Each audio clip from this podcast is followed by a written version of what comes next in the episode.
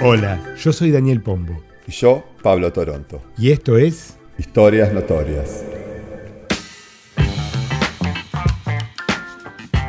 Hoy vamos a hablar de cómo las catacumbas afectaron a la ciudad de París. Porque hay catacumbas en muchas ciudades antiguas, no solamente en Roma. Se conoce como las catacumbas de París a un sistema complejo de túneles que están por debajo de la ciudad ubicados mayormente en los distritos 13 y 14, al sur del Sena, en lo que los franceses llaman la Riviera Izquierda. La Rive Gauche.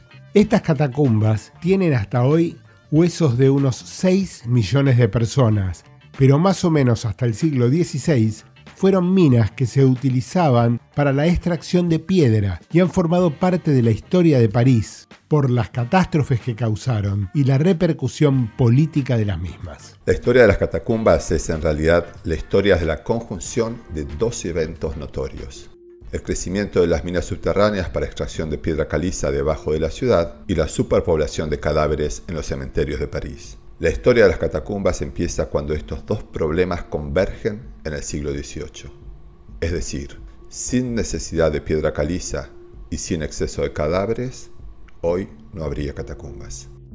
Arranquemos por la piedra caliza. Y cuando digo arranquemos, lo digo desde el comienzo. Porque hace cuatro millones y medio de años, en la zona donde hoy está París, había un mar y con el tiempo, la sedimentación marina produjo la piedra caliza que hoy vemos en muchas de las construcciones típicas de París. Por ejemplo, el Louvre y la Catedral de Notre Dame, entre muchos otros edificios, están hechos con esta piedra. Se la conoce como piedra caliza leticia, porque viene de Letitia, que era el nombre del poblado que dio origen a la que hoy es la ciudad de París. La piedra es tan representativa de París que en la actualidad hay muchos distritos, particularmente los centrales, donde no se permite construir en un color distinto al de esta piedra.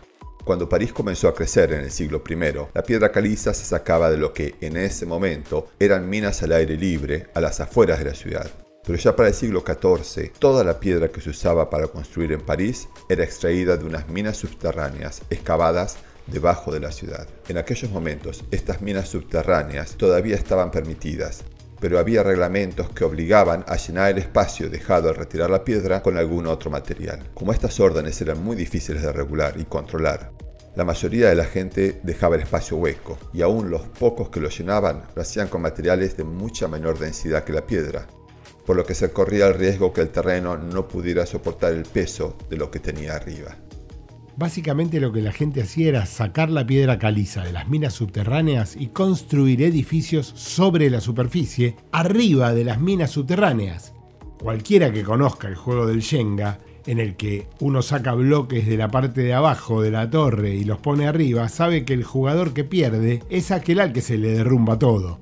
Es decir, el juego se basa en la certeza que tarde o temprano todo se va a derrumbar.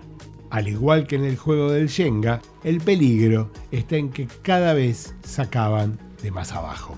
Para complicar la situación aún más, las personas cavaban túneles por debajo de los túneles ya existentes, produciendo varios niveles con espacios huecos. Pero para no tener que cumplir con la reglamentación de taparlo, ocultaban la entrada del siguiente nivel.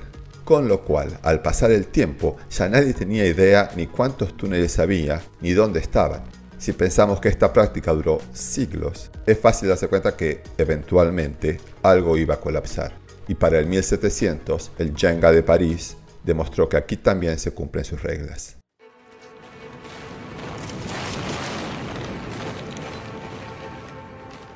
Entre 1774 y 1776 se produjeron varios derrumbes en los que murieron unas 20 personas.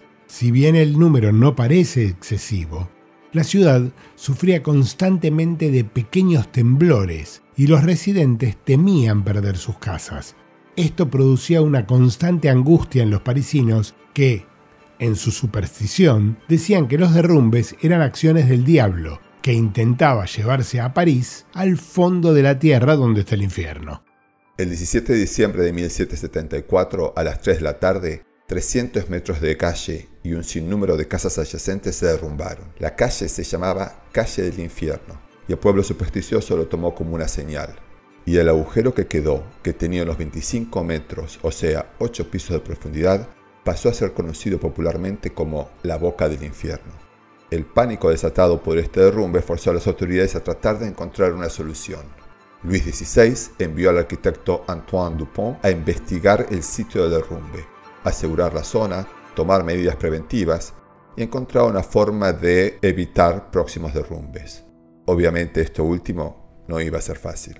En septiembre de 1776, dos años después del derrumbe, porque los franceses no inventaron la burocracia pero la practicaban a rajatabla, Luis XVI emitió otro decreto, prohibiendo que se siga sacando piedra de las minas subterráneas, y creó el Departamento de Minas Subterráneas a cargo del arquitecto Charles Guillamont para tratar de hacer un inventario y ver si podían mapear las minas.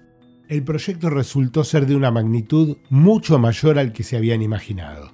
Guillamont determinó que las minas abarcaban una superficie de aproximadamente 8 kilómetros cuadrados. O sea, agárrate, en París había 800 manzanas con minas subterráneas. La tarea de Guillamont tenía dos propósitos, uno inmediato y uno a largo plazo. Si bien el propósito a largo plazo era poder mapear todas las minas y eventualmente poder tomar acciones que permitan evitar más derrumbes, eran necesarias acciones inmediatas para detener los derrumbes cotidianos. El trabajo de Guillamont fue excepcional. Si bien no pudo presentar soluciones inmediatas para muchos de los problemas, consiguió el mapeo de buena parte de los túneles y puso señales en la superficie que denotaban el tipo de túnel, la profundidad y el nivel de riesgo. Su trabajo demostró ser muy importante y fue respetado al punto que cuando la revolución lo metió preso por haber sido nombrado por el rey, no solo decidieron liberarlo, sino que le devolvieron su puesto en el departamento de Minas. Pese a los cientos de personas que trabajaban bajo el mando del arquitecto en este proyecto, prevenir nuevos derrumbes era casi imposible. Y en 1778 hubo otro derrumbe donde siete personas murieron y pasaron varios días hasta que pudieran recuperar los cuerpos. Para los supersticiosos era evidente que los cuerpos se los había llevado el diablo. Mientras tanto, los técnicos que estaban excavando empezaron a preguntarse si realmente era necesario encontrar los cuerpos y desenterrarlos, si después iban a tener que volver a enterrarlos para darles sepultura. Finalmente los encontraron, los sacaron y los sepultaron. Y así, Hablando de enterrar y desenterrar cuerpos, los vamos a despedir hasta el próximo episodio. Yo odiaba cuando en mi serie preferida aparecía el cartelito de continuará. Y yo no puedo creer que nos pusimos a hablar de la piedra caliza. Que somos geólogos ahora. Esta y otras historias que no nos contaron la podés escuchar en Spotify, Google Podcast, Apple Podcast o en tu plataforma preferida. Si querés enterarte de qué trata el próximo episodio, seguinos en Instagram, Twitter, TikTok y Facebook. Historias notorias.